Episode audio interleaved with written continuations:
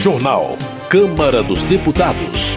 Na Conferência do Clima, Arthur Lira reafirma empenho da Câmara em aprovar projetos da pauta verde. Plenário aprova a isenção de ICMS para transferências interestaduais de mercadorias de uma mesma empresa. Ministro dos Direitos Humanos rebate denúncias de deputados da oposição.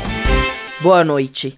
Em audiência conjunta das Comissões de Segurança Pública e Fiscalização Financeira e Controle, o ministro dos Direitos Humanos rebateu denúncias da oposição sobre relações com facções criminosas.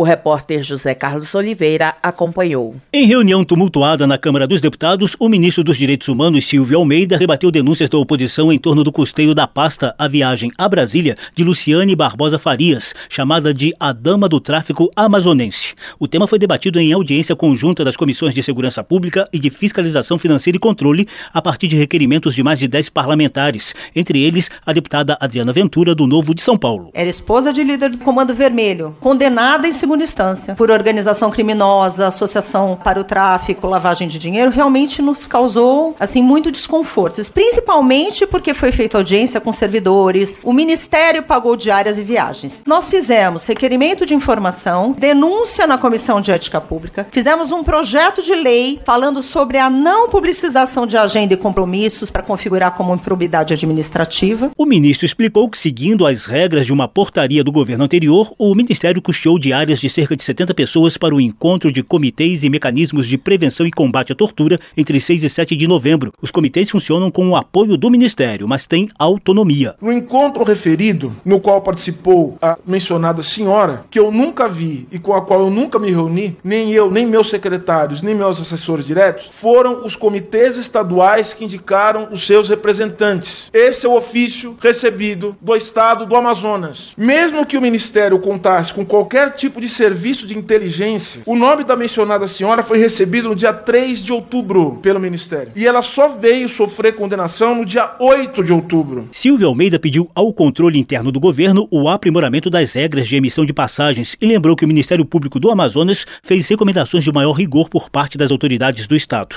O ministro afirmou que o assunto já foi exaustivamente esclarecido e reclamou da oposição por requentar artificialmente o tema a fim de prejudicar um governo que enfrenta o tráfico tráfico às milícias e o armamentismo irresponsável e selvagem. Houve vários momentos de bate-boca com outros deputados que pediram a audiência, como Eduardo Bolsonaro, do PL de São Paulo, Kim Kataguiri, do União de São Paulo. O deputado Marcos Polon, do PL do Mato Grosso do Sul, também questionou. A segunda pergunta que eu lhe faço, senhor ministro, é se a relação do senhor com o Comando Vermelho antecede o seu exercício no Ministério ou se ela veio após a sua posse no Ministério dos Direitos Humanos. Silvio Almeida respondeu. Eu gostaria de repudiar com veemência notícias e insinuações maliciosas, eu diria até criminosas. Sou professor de direito há mais de 20 anos, reconhecido nacional e internacionalmente. Há difamadores, restará o rigor da lei, e é nesse campo que serão por mim tratados. A oposição também questionou o ministro quanto à morte de Clériston da Cunha, um dos detentos do presídio da Papuda, em Brasília, desde os atos golpistas de 8 de janeiro.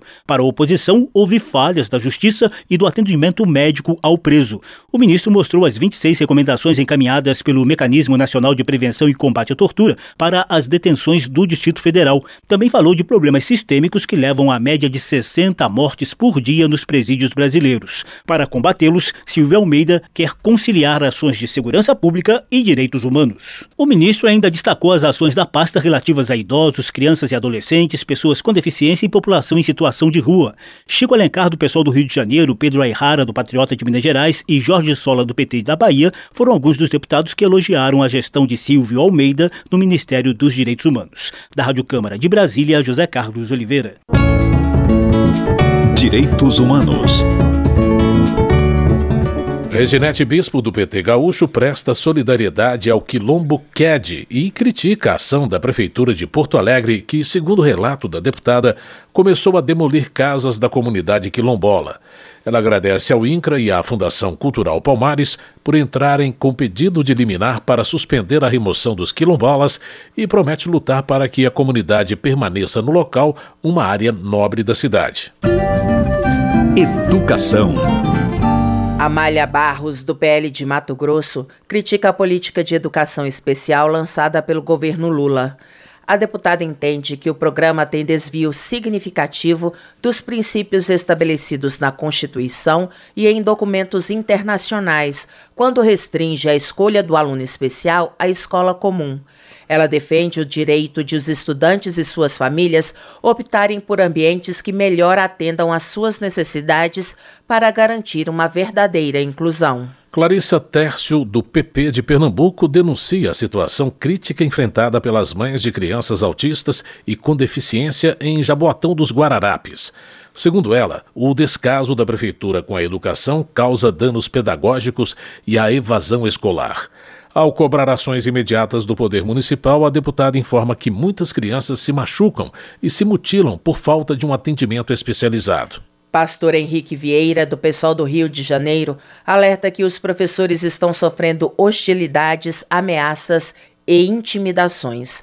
O parlamentar entende que os profissionais da educação, enquanto defensores dos direitos humanos, precisam de proteção e garantias para que as escolas continuem sendo espaços democráticos, laicos, plurais e de cidadania. Saúde. Jorge Sola, do PT, salienta as mudanças positivas do governo Lula, especialmente na área da saúde. Segundo ele, só na Bahia, mais de 4 mil serviços, oito hospitais federais e 27 policlínicas voltaram a receber recursos para custeio depois de anos sem apoio dos últimos dois governos. Ele também celebra o retorno dos programas Farmácia Popular e Mais Médicos e a entrega de novas viaturas para o SAMU. Ricardo Maia, do MDB da Bahia, comemora a entrega de 15 ambulâncias para o Serviço de Atendimento Móvel de Urgência para atender a região de Ribeira do Pombal. O parlamentar, que foi prefeito do município, informa que o SAMU fará a cobertura de 15 cidades que contam com mais de 300 mil habitantes. Ele também celebra a promessa de instalação de um hospital regional no valor de 49 milhões de reais para atender milhares de pessoas das regiões do Semiárido Nordeste 2 e de Cisal. Previdência. Heitor Chu, do PSB Gaúcho, defende cautela nas aplicações dos fundos de pensão como Postales, Funcef e Petros, para que seja levado em conta o risco mínimo e a expectativa de retorno calculada tecnicamente. Ele lembra que os fundos de previdência complementar foram criados para dar sustentabilidade e garantir a aposentadoria de seus associados.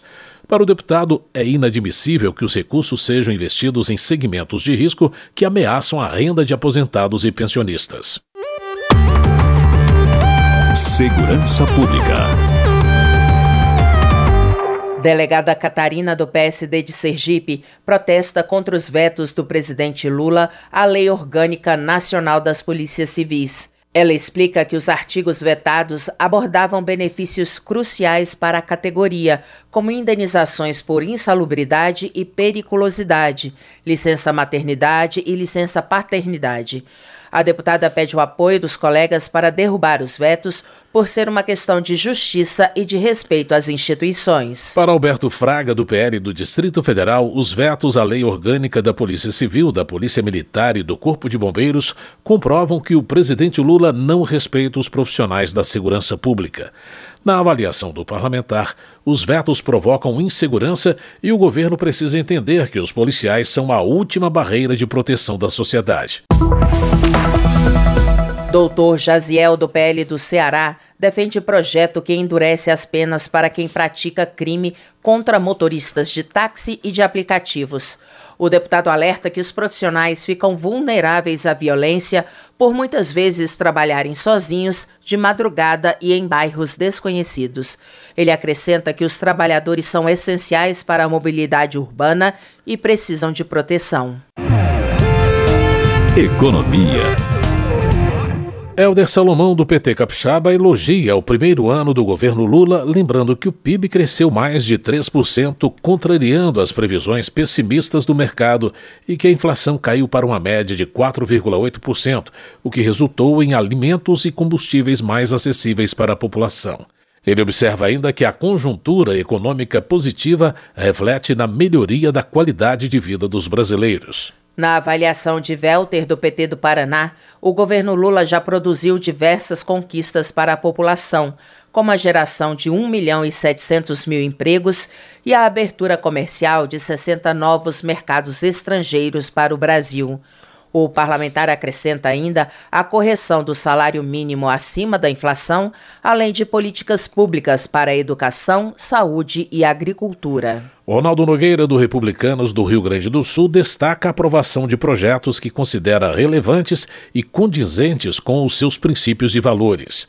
Entre as propostas, ele cita que trata do pagamento de dívidas junto à Receita Federal, com a anistia de multas para facilitar a vida do contribuinte e a transferência de recursos da União para estados e municípios. Joseildo Ramos, do PT baiano, destaca a importância estratégica da Petrobras, que, segundo ele, vai financiar 47 projetos do novo Programa de Aceleração do Crescimento.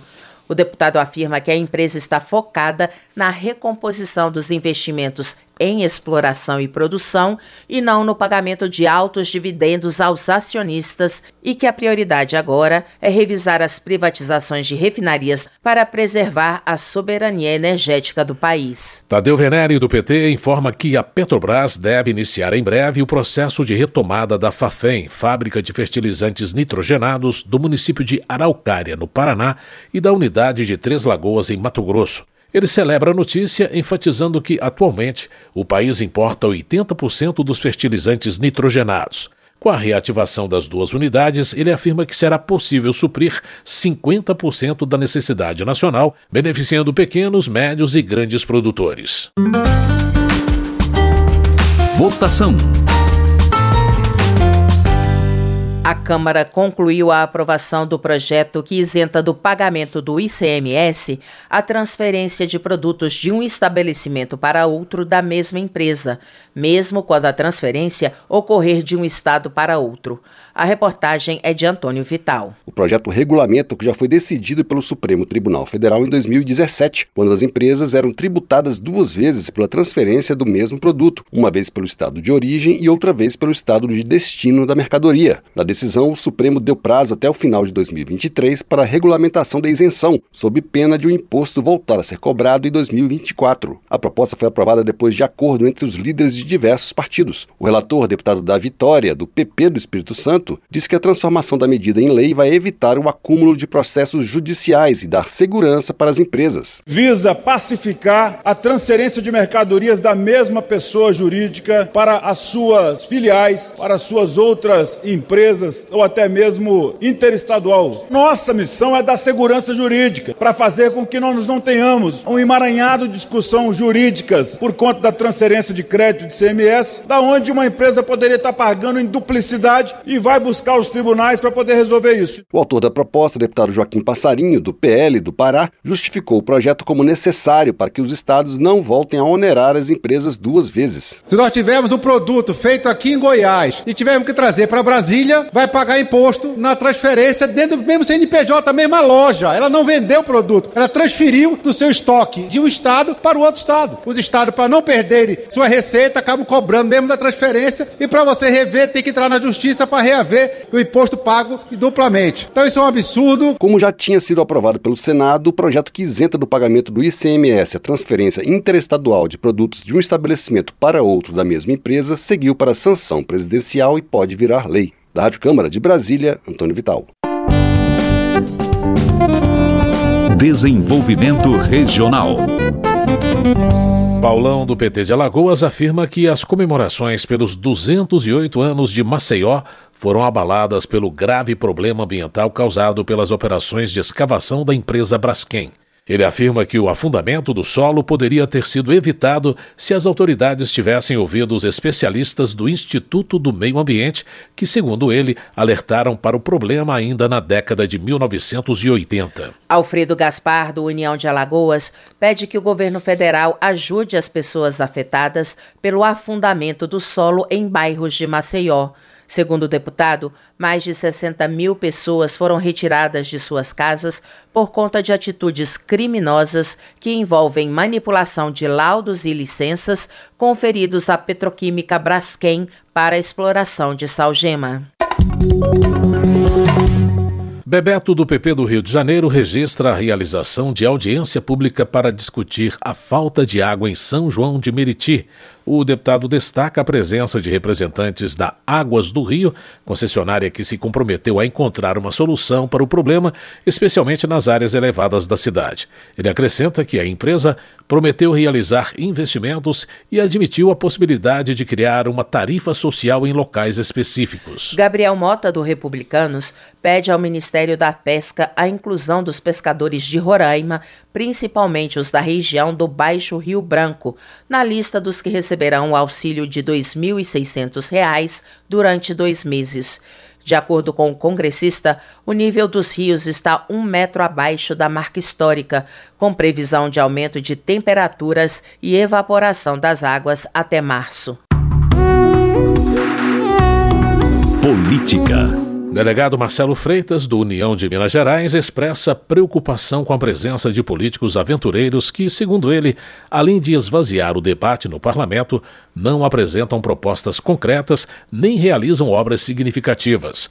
O deputado pede que a população valorize políticos que contribuem de forma efetiva para setores essenciais como saúde, educação e segurança. Luiz Carlos Rauli, do Podemos do Paraná, entende que o Brasil deve priorizar uma agenda que discuta temas cruciais, como a estrutura econômica, a educação, a saúde e a previdência.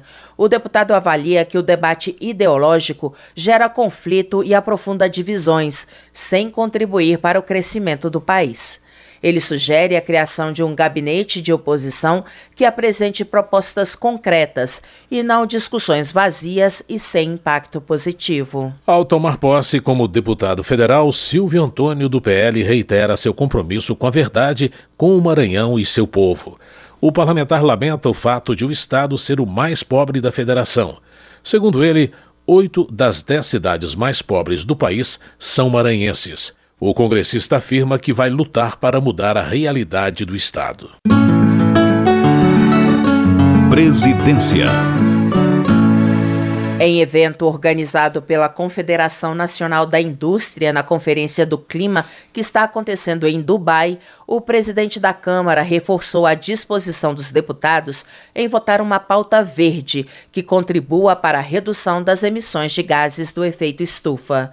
A reportagem é de Luiz Gustavo Xavier. O presidente da Câmara, Arthur Lira, reafirmou o empenho dessa legislatura na aprovação de projetos da chamada Pauta Verde, que incluem temas ligados à responsabilidade socioambiental, à transição energética e ao desenvolvimento sustentável, Lira está em Dubai, nos Emirados Árabes Unidos, para participar da COP28, a Conferência das Nações Unidas sobre Mudanças Climáticas. Ele discursou em evento promovido pela Confederação Nacional da Indústria sobre economia de baixo carbono. O cenário global contemporâneo estarão na dianteira aqueles que estejam verdadeiramente prontos para os desafios desse novo tipo de desenvolvimento em que se terá de conjugar o cumprimento de metas de descarbonização, a transição energética, a redução de emissões e o manejo sustentável dos recursos naturais. Lira destacou a aprovação de duas propostas pelo plenário da Câmara recentemente. O projeto que cria a Política Nacional do Hidrogênio de Baixa Emissão de Carbono